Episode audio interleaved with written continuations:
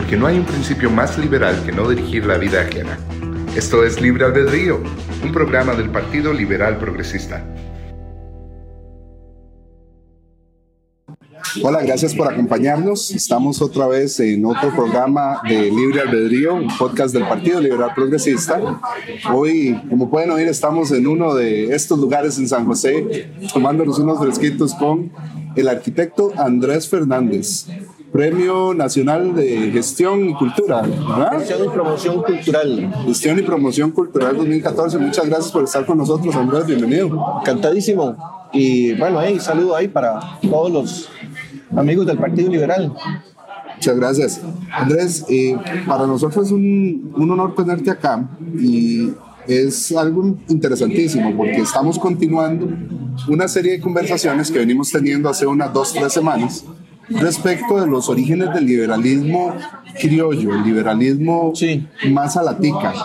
Eh, en estos días hablábamos de cómo el liberalismo acá en Costa Rica tiene una característica más progresista, más humana y no meramente economicista, como lo vemos en otras latitudes, ¿verdad?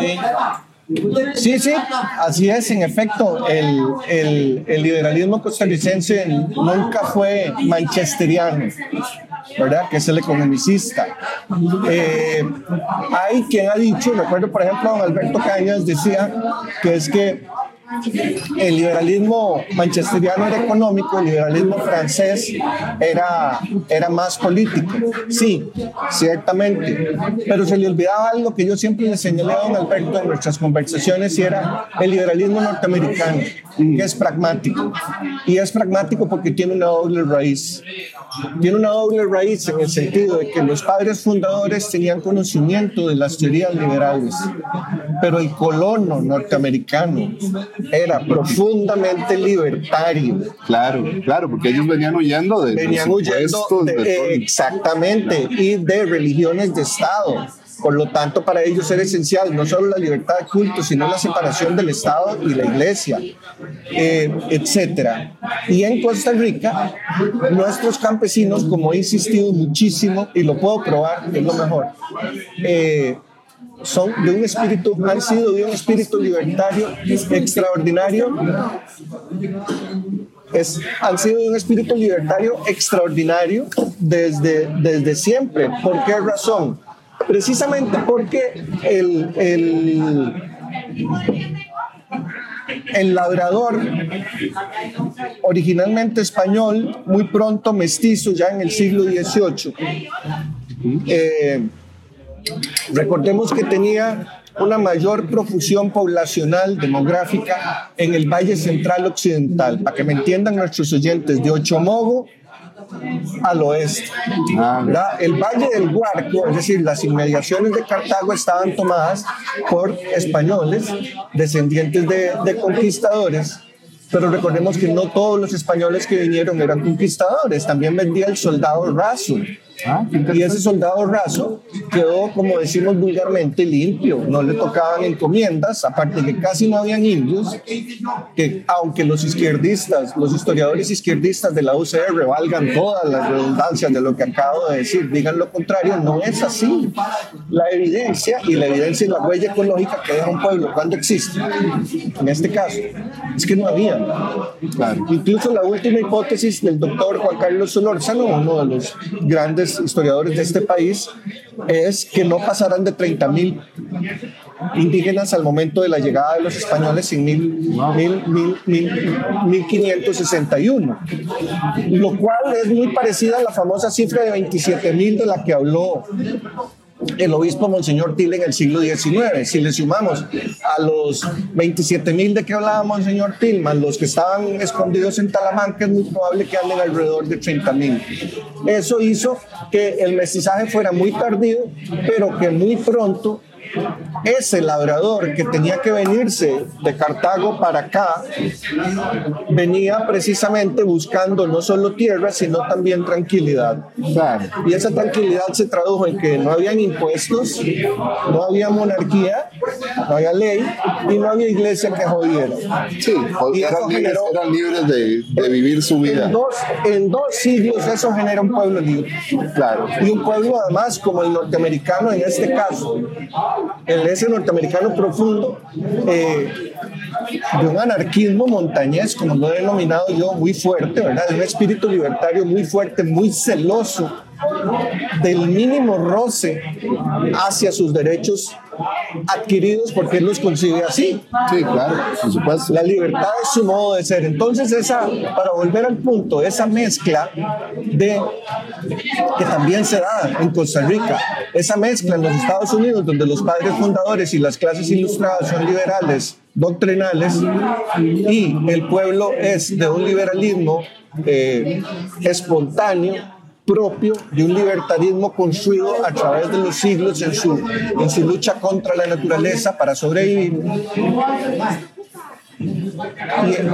Es exactamente el caso de Costa Rica, en una escala más reducida. Claro. De manera que entonces nosotros tenemos, por un lado, un liberalismo doctrinario y un liberalismo espontáneo, el, el- igual, exactamente igual, el, el- el- el doctrinario en las clases ilustradas, el espontáneo en el pueblo, que termina en una mezcla que es lo que denominamos el liberalismo a la tica. Es que viene siendo algo más endógeno, no es, no es el liberalismo importado. ¿verdad? Absolutamente endógeno. ¿Por qué? Porque cuando. Porque cuando nuestros, nuestros, el equivalente a nuestros padres fundadores, que son la generación liberal de 1889, tienen que explicarle a la gente ciertos principios, no es muy difícil. Sí, claro, porque No ya es muy es, difícil porque ya era- es algo era- que traen en su ADN, ¿verdad? era explicarle a un campesino que ser libre es lo mejor. claro. Lo único que quería era ser libre. No, es, es, es interesantísimo. Entonces, yo creo que lo que mucha gente aquí desconoce, y, y es parte de lo que tocábamos en programas anteriores, es que la mayoría de las cosas que nosotros hablamos de características de Costa Rica, de una era dorada de Costa Rica, Son liberales. vienen totalmente de una... Liberales. Sí, sí, Punto. sí, sí. Son liberales. Y las que no, o más bien las que hoy proyectamos como parte de ese imaginario ideal, también son liberales. ¿Como cuáles? La salud pública, la gran preocupación de dos grandes liberales que vivían enfermos, obsesionados, casi que trastornados de la mente por la salud del pueblo. El doctor Durán, el doctor Carlos Durán y, y don Cleto González Víquez. Que vivían obsesionados con que la gente tenía que lavarse las manos, había que haber agua potable, tenía que haber alcantarillado, había que deshacerse de, la- de- de los despojos. O sea, e- es el liberalismo.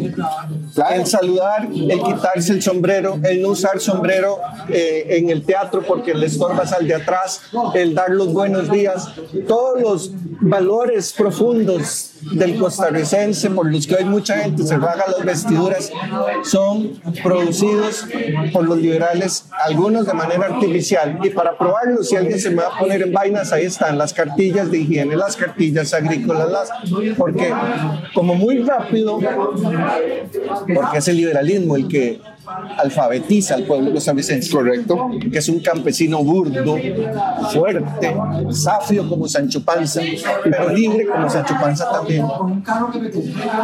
Son los liberales. A mí, a mí Ya, de hecho, esa ya en la independencia, don, don, don, don Juan Mora Fernández, ¿quién es?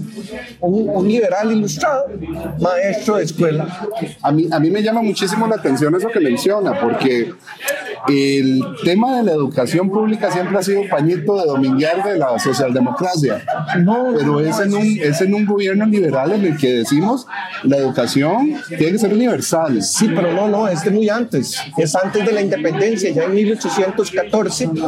Son las, las, las mentes preclaras de las clases ilustradas de San José las que deciden hacer una escuela de, de primeras letras para sus hijos. Y cuando, bueno, ya traen nada más y nada menos que al bachiller Rafael Francisco Cejo, precursor de las ideas liberales en Costa Rica, lo mandan a traer, es decir, pagaron para traerlo. Una iniciativa totalmente privada, dicho sea de paso. iniciativa privada y ya cuando está la casa alquilada y está el, el NICA ese aquí, dicen, bueno, ¿y por qué si ya el gasto está hecho para nuestros hijos,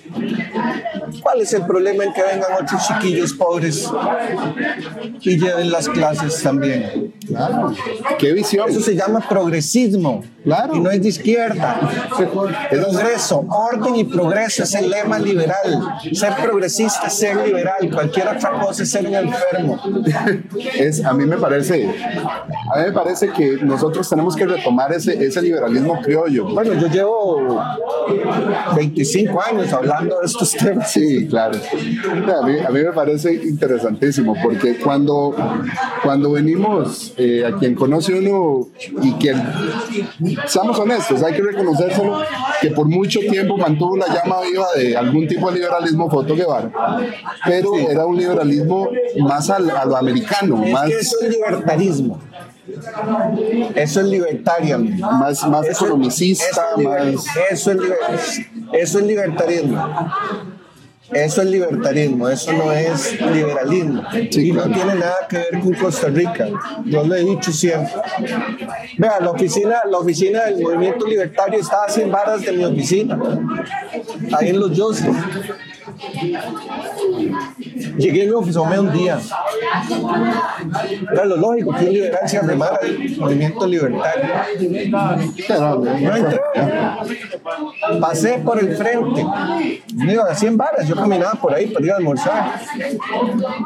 Habían, habían eh, retratos de, de, de Stuart Mill y del 8, del 8 y del 8.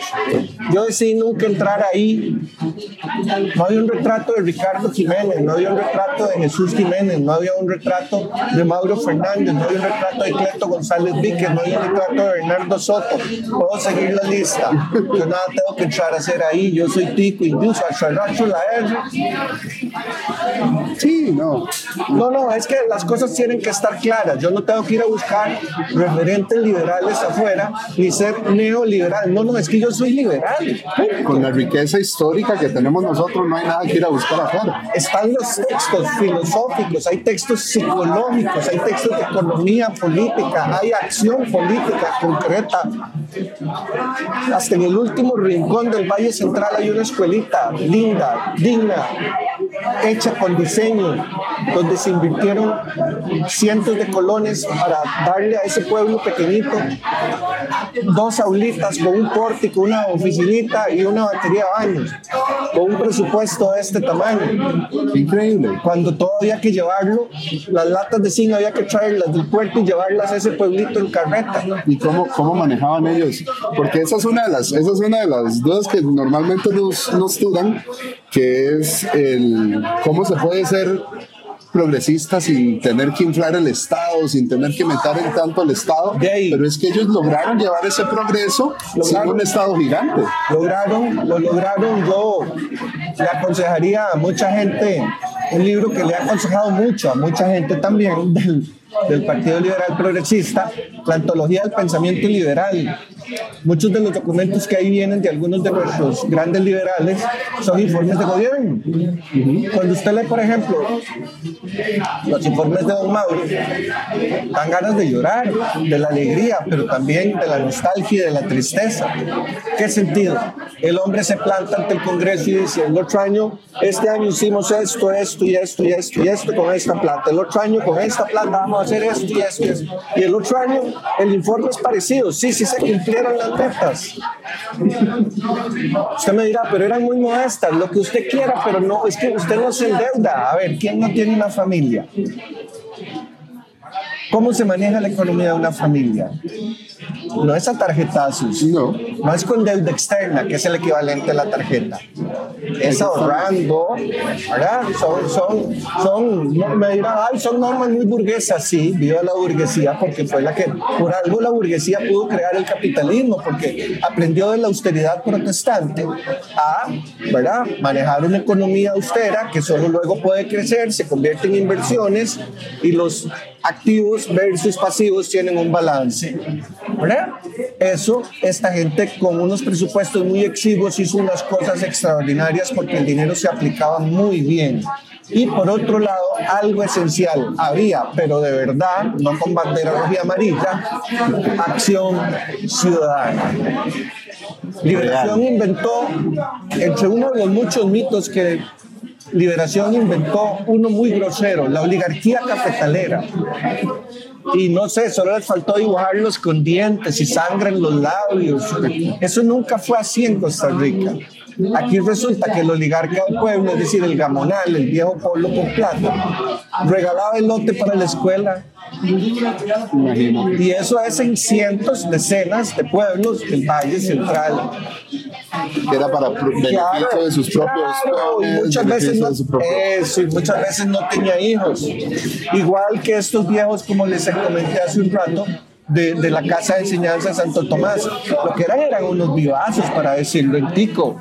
En algún momento sus cultivos iban a crecer, sus hijos puede que no salieran tan buenos administradores, iban a necesitar gente que supiera leer, contar, escribir, sumar, multiplicar y dividir. Necesitaban gente que usara el cerebro, que estuviera lista por alguna de las disciplinas, por escolástica que fuera, para administrar una finca bien, para mandarlo a administrar una nueva finca, para y así sucedió. Había una, había una visión de progreso, había una visión de, de llevar a un mejor nivel de vida, salir adelante. Y es esa casa de Santo Tomás, 1814, la que en 1843 se convierte en la Universidad de Costa Rica, la Universidad de Santo Tomás, ¿verdad? Es decir, es liberalismo. Sí, entonces, tenemos la Universidad de Costa Rica, viene de un liberalismo. El, sistema de, el sistema de salud, El sistema que de salud ahora liberal. derivó en... La caja usurpó todas las funciones del Ministerio de Salud, Sí. pero el Ministerio de Salud era impresionante. Aquí no había médico que pasara por Limón o por Punta Arenas que el presidente de la República, el presidente de la República no fuera a visitarlo. No pues ¿Para qué? Para convencerlo, mire, quédese, por favor. Ese fue el caso del doctor Figueres, don Mariano Figueres. Ese fue el caso del doctor Pupo. Ese fue, puedo seguir. Interesante. Que don Tomás Guardia, que este, que aquel, que el otro, fueron al puerto a visitarlos y decían, mire, llegó un doctor, como dicen los ticos, ah, no un médico, sino un doctor, como si todo, no, no puede ser doctorado lo que sea, pero bueno. Y se lo traían para acá y le ofrecían una plaza, el oro y el moro con tal de que se quedara. ¿Por qué? Porque no había, no teníamos cómo formarlos. Entonces, tuvimos médicos de pueblo extraordinarios. Esos dos que acabo de mencionar fueron médicos de pueblo en diversos pueblos del Valle Central y después venían ya, ya maduros y ponían su negocio privado en San José. Y mira, una, una cosa que me llama la atención con todo esto, porque yo me pongo a buscar en los libros de estudios sociales, de cívica y que esto y que el otro, y pareciera que antes de 1948 pues No también nada. no había nada. No hay nada. ¿Por qué se da esa situación? ¿Por qué? Porque el que gana escribe la historia, ¿verdad? Sí, claro. Y reescribieron la historia. A mí, a mí me Re- parece... no, re- reescribieron la historia y además en un sentido absurdo porque las escuelas grandes, por ejemplo en la que yo estuve, son de liberalismo. O sea, ahí está, es que están, están las manifestaciones físicas. A mí me hace gracia, porque yo, yo en la escuela estuve en la Buenaventura Corrales, el famoso edificio metálico. Eh, quien lo mandó a traer Ricardo Jiménez siendo secretario de Educación. Entonces ahí hay un montón de historia de por medio y me parece que es tal vez uno de los pocos edificios que nos queda eh, como testimonio de esa época. Eh, No, nos quedan otros. Pues por ejemplo, yo me acuerdo, yo me acuerdo, o bueno, no me acuerdo. Una de las cosas que veo es cuando uno ve la Biblioteca Nacional convertida en un parqueo, cuando uno ve Bueno, es que donde está el Banco Central ahora. Es que la Segunda República destruyó la ciudad de San José porque era la ciudad del liberalismo. Esto que estoy diciendo es muy serio. Tengo muchos años diciéndolo. Lo que pasa es que acabo de escribir el libro donde lo demuestro. Y cuando digo lo demuestro, ahí están los datos demográficos, los datos estadísticos, los datos económicos, los datos cronológicos, fechas, nombres, sitios ¿Cómo se llama el libro? es, bueno, ahí ya sería una premisa la que te estaría dando. Eh, San José de Costa Rica, arquitecturas modernas, 1930-1990. Trabajo de investigación desarrollado eh, gracias a la Universidad Veritas, donde yo soy docente e investigador a tiempo completo. Y que estamos, ya acaba de pasar el proceso de revisión filológica Estamos entrando en este momento al proceso de, de diseño gráfico y espero que esté para fin de año o principio del otro. Sería excelente regalo de Navidad para, para muchos que nos está, interesa. está listo porque eh, eso hay que decirlo, esta era una ciudad muy bella a la que los centroamericanos venían de compras y de salud, venían a nuestros hospitales. Sí, la clínica bíblica, por ejemplo. Ajá. Sí, la clínica bíblica también tiene bastantes años. De La hecho, clínica bíblica es de 1928-29. Entonces venían a una clínica privada que era posiblemente uno de los mejores hospitales de Centroamérica, hacían shopping en la avenida central y se iban para su país. Increíble. Aquí, aquí había que ver, porque la ciudad era muy hermosa.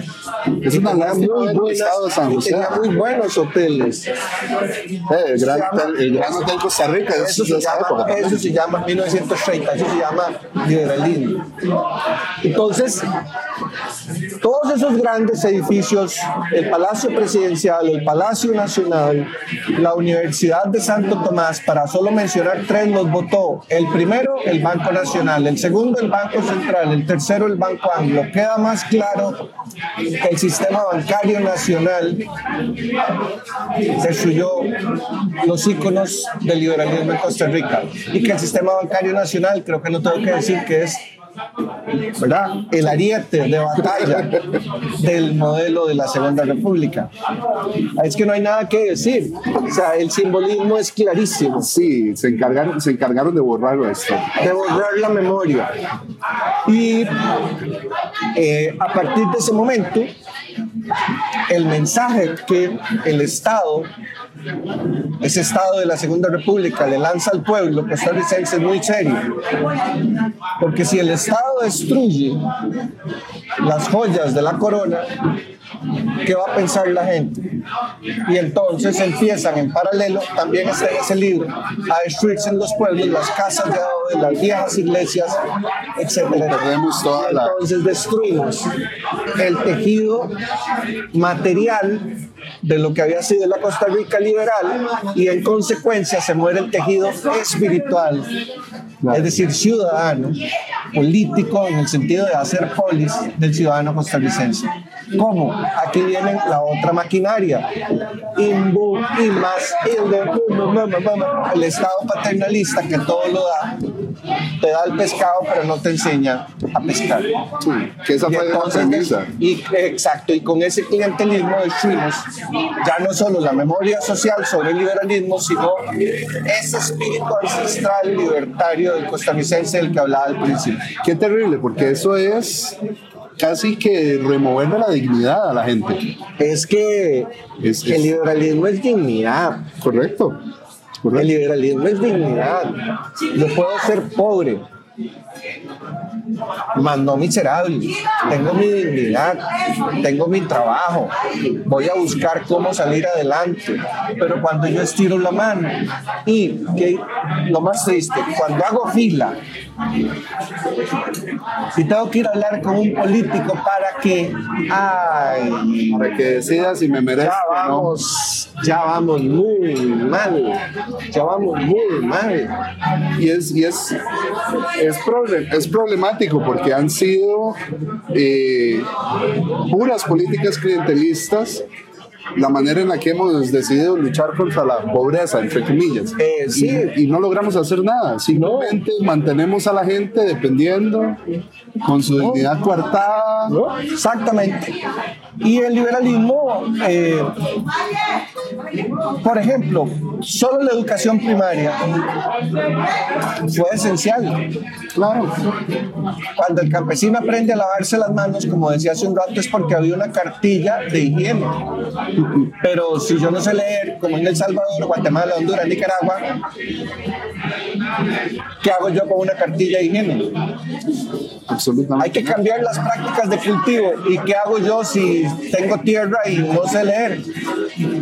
Nunca voy a cambiar las prácticas. Una de las cosas más importantes fue eso, decidir que pudieran los, pudieran los campesinos ser capaces de leer, de escribir, sumar, restar.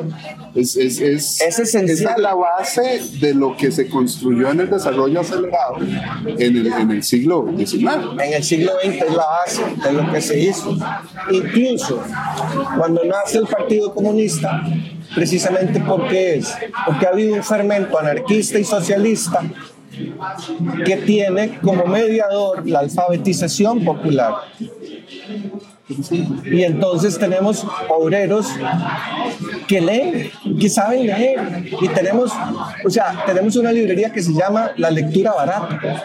Y Joaquín García Monge saca sus colecciones donde publica lo mejor del pensamiento hispanoamericano a unos precios de, de costo y que se venden en las cuatro ciudades y la gente lee a Ariel y lee esto y lee aquello, pero también lee poesía y lee, es decir, se enriquece espiritualmente porque el solo hecho de saber leer es algo extraordinario para el ser humano, porque no es natural, es cultural. Sí. Naturales son las necesidades fisiológicas, leer es una necesidad humanista, Así es. por lo tanto liberal. Lea, lea, edúquese. Y entonces leen periódicos y se dan cuenta que hay problemas y que yo no estoy de acuerdo y puedo empezar a opinar y puedo empezar a, a expresar, porque como leo, puedo empezar a expresar mejor mis opiniones por escrito.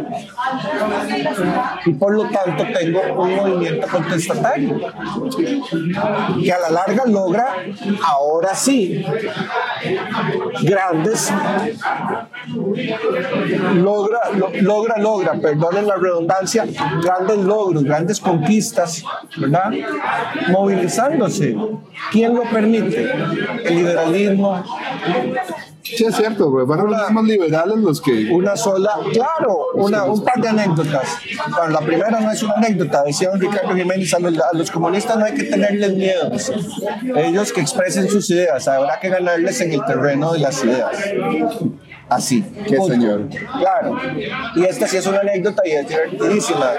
Cuenta, estaba don Jaime Cerdas, primo de Manuel Mora, fundador del Partido Comunista, don Jaime, junto a don Manuel y otra gente, que, bueno, está, ¿verdad? Es la- lo que Lenin llamaba la, la- la enfermedad infantil del izquierdismo y el comunismo. Es decir, los más iban a hacer la revolución mañana. Bueno, entonces le mandan una carta, esta- eran cuatro cagados de, venían saliendo del Liceo de Costa Rica entrando a la Universidad de Costa Rica, son cuatro zapateros ignorantes y le mandan una carta a Don Cleto que o instala el socialismo o le dan un golpe de Estado. El de gastos. El golpe de Estado, ah, sí, sí, el golpe de Estado va a ser al día siguiente. La policía se entera porque uno de los comunistas se apendeja y cuenta, va y le cuenta a la policía. Entonces Don Cleto se entera, pero no manda a la policía. Sabe la esquina en que se van a reunir, podría ser esta y está. Don Cleto lo que hace es que le pide al chofer que lo, lleve, Carlos, y pasa por la esquina donde están los comunistas complotados. Pasa y les dice, adiós muchachos, ¿cómo están? Se acabó el golpe de Estado el golpe de Estado. Eso, con esta exquisita anécdota, estamos ilustrando lo que es el liberalismo en la tica. Y es que es eso, es, es- yo creo que una de, las, una de las cosas que más se nos ha olvidado, en especial en los últimos años con toda esta situación polarizante que hemos tenido, es que el liberalismo no es solo que me respeten a mí, No, sino es respetar a los demás. respetar a los demás. y vivir, y vivir juntos y saber que a pesar de las diferencias, siempre podemos encontrar una vía. Por favor, por favor, en la novela de Joaquín Gutiérrez, Puerto Limón, que es una de las, posiblemente para mí, una, si no la más hermosa novela de Joaquín Gutiérrez, que son muy bellas las suyas, eh, hay una escena precisamente donde el viejo presidente, y aquí sabemos que es don Ricardo, y el joven agitador, y aquí sabemos que es Manuel Mora, conversan. Es una de las escenas más hermosas y más conmovedoras, porque cada uno está en sus, en sus cuatro, pero están conversando. La escena es verdaderamente conmovedora porque cada uno tiene su razón, pero tienen que llegar a un punto medio. Es el momento álgido de la huelga. de 1943. Perdón, de 1932 y sale, sale adelante la discusión, la conversación. Eso es liberalismo. Don Ricardo lo sabía, don Cleto lo sabía. No les digo que pasó y saludó a los revolucionarios que le iban a dar el golpe de Estado. Ese día se les cayó al golpe de Estado. Que era un día honorable, divino, era uno de los padres vivos de la patria. Además estaba ejerciendo la presidencia y él lo sabía. Su sola presencia imponía respeto. No había que volar balas, no había que hacer ninguna desplante militar, nada de eso. ¿Cómo nos falta eso ahorita? Y Los el buen humor. ahora. Sí, Yo pensé que ibas a hablar más bien, perdonad, del buen humor. Del viejo socarrón, pasando y burlándose de ellos en su cara, pero con la mejor, el mejor tino caballeresco. Adiós, muchachos, ¿cómo están? Ah, yo sé lo que vamos a hacer. A mí, me, preocupan los, los, los políticos que no se ríen. Eh, Milán Kundera, el gran escritor checo, por cierto es uno de los escritores favoritos de mi queridísimo, amado amigo Eduardo Brenes, en Milán Kundera, los llaman los agelastas, los que no se ríen. Y él dice, yo lo comparto, son peligrosos, la gente Sí. que no se ríe es peligrosa. Generalmente no salen autoritarios los Es que que no se en ríen. cualquier momento te hacen una chanchada. Sí, Y una de las cosas que tiene que tener el liberalismo, y les recomiendo que lean, pero las anécdotas de Don Cleto son buenísimas, pero el que tenía un humor sardónico increíble era Ricardo Jiménez. Y por eso fue tres veces presidente de la República. Los campesinos lo amaban, porque era uno de ellos. Viejo, socarrón, malvado. Ah, doble sentido, Con terrible, indígena, como indígena, decía Parmenio Medina, fue tres, el- tres veces presidente de la República, el único, porque Pepe una vez fue dictador y dos fue presidente, son cosas diferentes, pero no, solo un liberal ha sido tres veces presidente de Costa Rica y presidente de los tres poderes. ¿Y qué, qué cree? Y era un viejo, y era un viejo- y era un viejo bandido, jodedor. Ahora que entramos en esto, ¿qué crees vos que nos hace falta para poder recuperar esos, esos valores, poder recuperar esa esperanza? Ese, Ahí sí, ahí ser? sí que pienso, aquí sí cabe la palabra valor. A mí me parece que hay que luchar contra lo políticamente correcto. Yo, por ejemplo, soy, bueno, yo soy un malcriado, pero dice un estudiante que es que mi discurso es disruptivo, eso me dio mucha risa. Que es ser Una manera bonita la manera políticamente correcta de decir que soy un gran malcriado. ¿Verdad? Es necesario. Yo creo que nos estamos Es, tomando todo muy es en serio. necesario, no se puede tomar tan en serio. Ni uno con uno. Bueno, hay un juego, perdón, hay un juego en inglés que usaba, usaba Shakespeare, es que de grape es tumba, ¿no? Y grape es grave. Sí, ¿verdad? Entonces, sí, lo que es grave, sí, está muerto. ¿Ah? Sí, esa gravedad de que yo, y yo, sí, yo, y mi partido, y mi, mi religión, y mis ideas, y, ay, no voy a decir lo que iba a decir, una barbaridad. Pero, pero amerita. Eh, sí, se- el, y eso es un problema. Eh, Costa Rica, la Costa Rica de siempre ha sido irreverente. Sí, yo, yo francamente mí le pegaron a los gobernadores españoles. Yo no- yo no doñas que les pegaron. O sea, aquí, aquí hay presidentes a los que les han dicho barbaridades. O sea, y no han reaccionado mal. Sí, sí. A mí, lo que me hace gracia, a mí lo que me hace gracia es no que parece grita un que dio- 25 de julio. Yo lo que me hace gracia es que parece que de un tiempo para acá todo se nos volvió muy, muy solemne y Es que se ha vuelto solemne mucho porque hay cuidado. varios, hay varios problemas, tanto en el plano internacional como en el plano nacional. En el plano internacional, este es mi, mi breve análisis, ahora que tocas su tema. El problema es lo políticamente correcto y hay que identificarlo, si me permitís. Dale, dale. Rápidamente. Lo políticamente correcto viene de la posguerra, tiene raíces anteriores en el movimiento feminista y sufragista en los Estados Unidos y es la lesbiana de Leonard Roosevelt desde la ONU la que lo impulsa la segunda posguerra. Y de ahí va tomando una fuerza tremenda hasta los años 60 con esa segunda ola del movimiento feminista que ya no es sufragista porque ya se tiene el sufragio y que hoy nos tiene copados. Es muy peligroso, es muy peligroso y quiero recordarle a nuestros amigos liberales y a todos aquellos que nos, que nos escuchan, lo políticamente correcto es totalitario, porque el liberalismo es universalista, lo que importa es el ser humano, el ciudadano. No si yo soy gay, o transvesti, o mujer, o negro, u obrero. No, no, señor. Usted es un ser humano. Usted tiene una dignidad como ser humano. Y como ser humano vamos a luchar porque sus derechos se respeten. Punto. Porque cuando empezamos a dividirnos en sectas, grupos, etnias, tribus, etcétera, es volver a lo neolítico. Peor, a lo comportamiento tribal y a ese... Es un comportamiento tribal. Primeramente, terminas en conflictos viscerales. Desde luego, que estamos viendo ahora. Desde luego, porque estamos terminando en una balcanización. ¿Verdad? ¿Cuál es el problema en los Balcanes? Hay tribus. Es que tu, tu tatarabuelo violó a mi tatarabuela. Ay, Dios mío. Así fue la guerra de los Balcanes Balcanes en los 90, en Yugoslavia, por razones tan lógicas y sensatas como esas que acabo de citar, idiotesis. No puede ser. es muy peligroso y nos estamos tomando en serio y eso no debe ser. Y a mí lo que, a mí lo que me preocupa, a veces no me gusta mucho tocar este tema porque yo sé que levanta pasiones. Eh, pero es que hay que levantar pasiones. A mí lo que me preocupa es en qué momento después de la lucha tan fuerte que nosotros tuvimos para empezar a sacar y dividir y separar la religión del Estado, ¿en qué momento se nos volvió a meter por la cocina? Ah, se nos metió por la cocina, qué buen tema. El otro que iba a citar, dije lo de lo, de lo políticamente correcto en el plano internacional.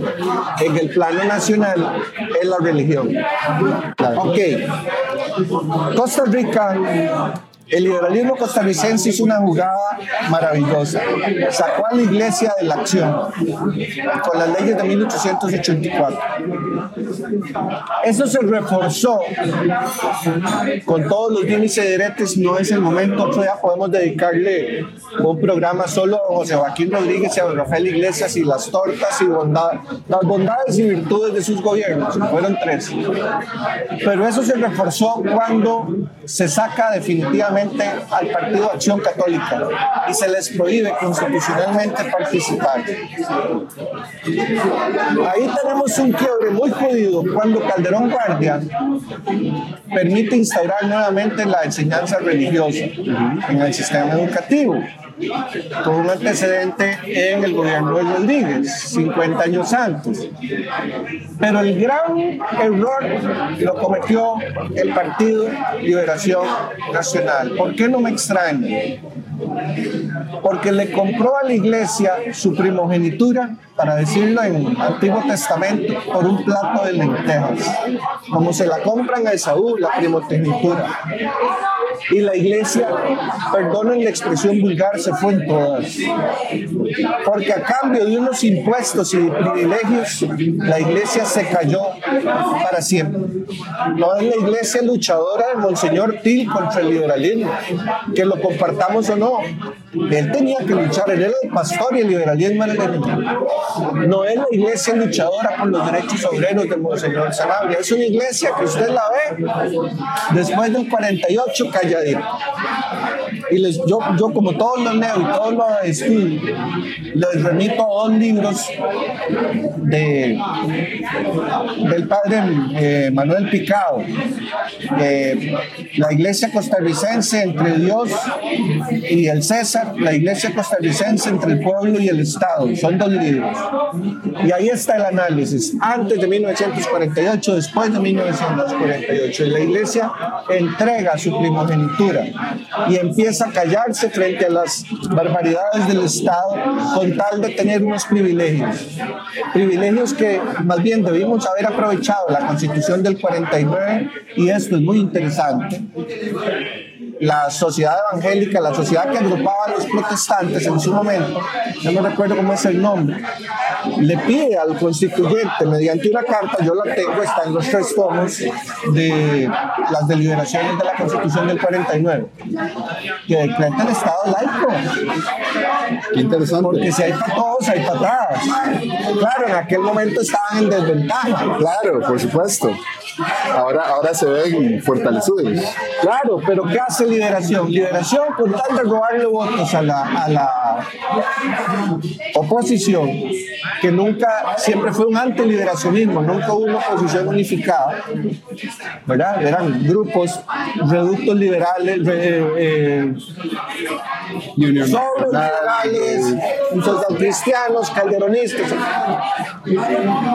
Siempre tuvo lo que llamamos en Costa Rica partidos tureca, es decir, partidos de fachada. El clásico de los clásicos es el Partido Unión Agrícola Cartaginés del muy recordado Cachimbal. Cachimbal. Aquel que dijo aquellas palabras célebres de yo no estoy ni a favor ni en contra, sino todo lo contrario. Mira, pero yo creo que ahora tenemos como 14 cachimbales. El problema es que los partidos turecas, llámense Agrícola Cartaginés, el Demócrata de Alajuela, llámense como se llamen, no eran problema. Liberación les financiaba y sacaban uno, dos diputados. El problema fue que a partir de los 90 aceptaron otro tipo de tureca. Y ni la izquierda, del Frente Amplio, Vanguardia, quien fuera, ni, ahí sí, ni siquiera el movimiento libertario, pararon las orejas No y echaron pues, a sonar las alarmas. ¿Por qué? Porque esas turecas de ayer hoy están, como dicen los lesbianos, empoderados. Y es peligrosísimo. Esta gente puede desestabilizar el sistema republicano, no democrático. La democracia es lo de menos. Otro día explico eso, esa barbaridad que acabo de decir.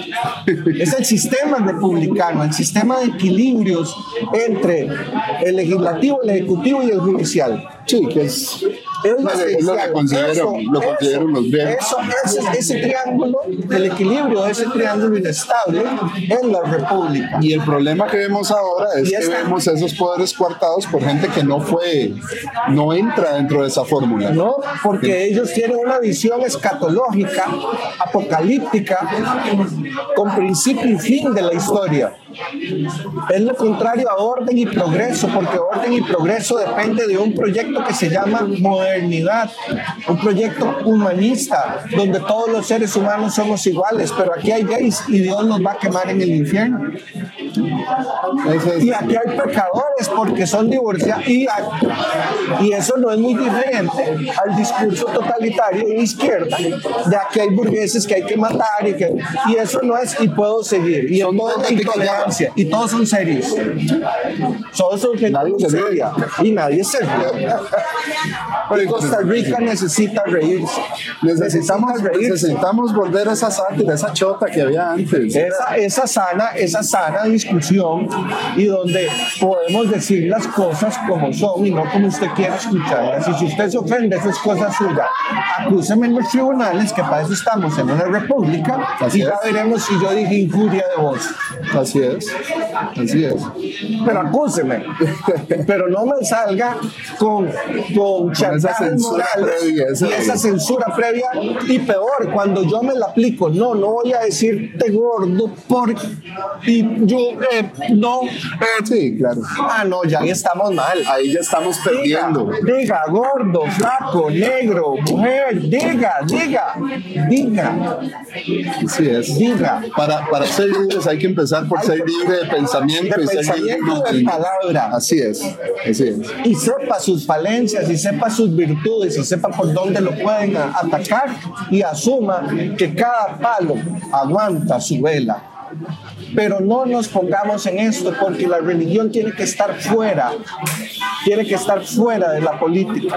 O es que tenemos que explicar históricamente que siglos de siglos, milenios enteros de la, la relación política eh, solo termina en genocidios, en matanzas, en intolerancia, en opresión del hombre por el hombre.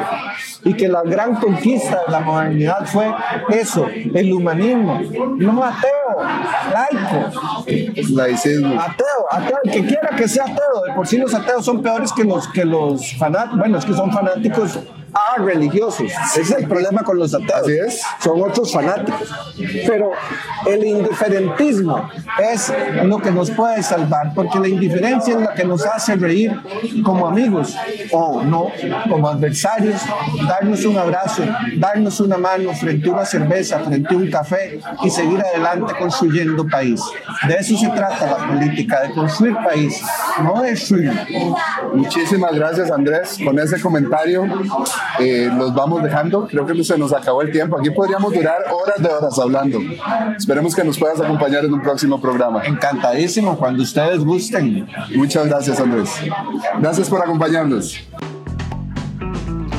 Gracias por acompañarnos. Esto fue Libre Albedrío. Y recuerden, la libertad es progreso.